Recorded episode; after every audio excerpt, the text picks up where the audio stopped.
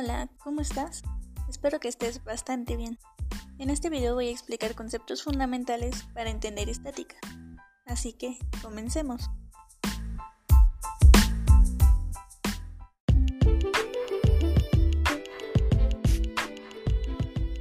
Como primera parte debemos saber qué es un vector. Es una manera de representar gráficamente una cantidad física, como puede ser la tensión de un cable, un desplazamiento, la velocidad, la fuerza, el momento, entre otros.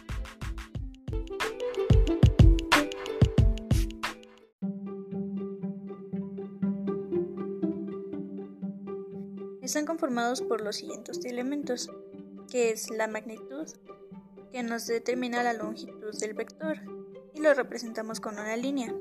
La dirección, que es la orientación definida por el ángulo que forma el vector con un eje de referencia de lo que conocemos como el sistema cartesiano. Y el sentido, que es una flecha situada en un extremo de la línea y nos indica hacia dónde se dirige el vector.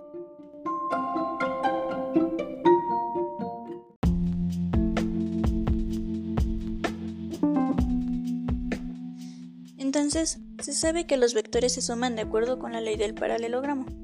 Así, la suma de dos vectores x y y se obtiene uniendo los dos vectores a un mismo punto, el punto A, y construyendo un paralelogramo que tenga por lados a x y a y.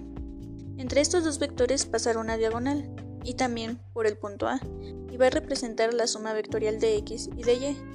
Este será la resultante. Podemos usar dos métodos para obtener la resultante.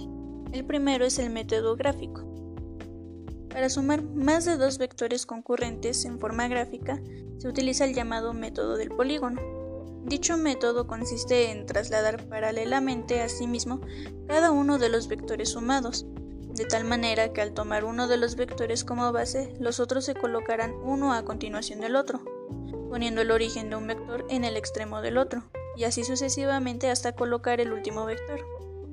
La resultante será el vector que una el origen de los vectores con el extremo libre del último vector, sumando y su sentido estará dirigido hacia el extremo del último vector. El segundo método es el método analítico. Para encontrar la resultante por el método analítico lo haremos de la siguiente manera. Como paso número uno debemos descomponer cada vector en sus componentes rectangulares.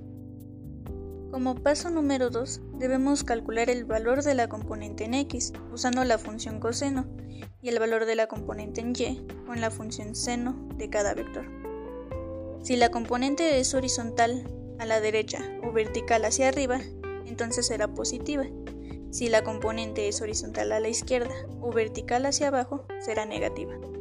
Como paso número 3, al conocer los vectores de todos los componentes en x y y, para cada vector. Haremos la suma de las componentes en x y y, de tal forma que el sistema original de vectores se reduzca a dos vectores perpendiculares, uno representando la resultante de todas las componentes en x y otro representando utilizando el teorema de Pitágoras.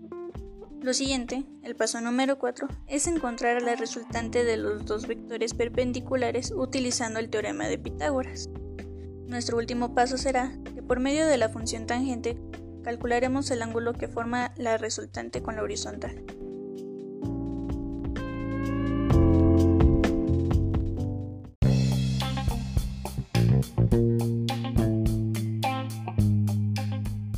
Ahora bien, para calcular la resultante de la suma vectorial, serían ley del seno, que nos dice que el seno de A sobre alfa es igual al seno de b sobre beta y eso es igual al seno de c sobre gamma. La ley del coseno, que nos dice que c cuadrada es igual a a cuadrada más b cuadrada menos 2 por a por b por el coseno del ángulo.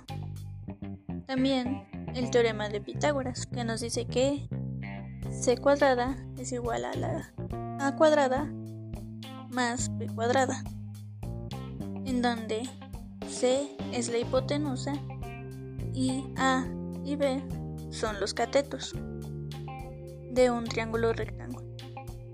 Y también las razones trigonométricas, que nos dice que el seno del ángulo es igual al cateto opuesto sobre la hipotenusa. El coseno del ángulo es igual al cateto adyacente sobre la hipotenusa y la tangente del ángulo es igual al cateto opuesto sobre el cateto adyacente.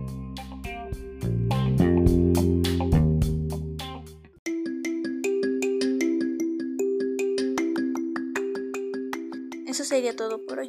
Espero que estos conceptos te sirvan de mucho. Hasta la próxima.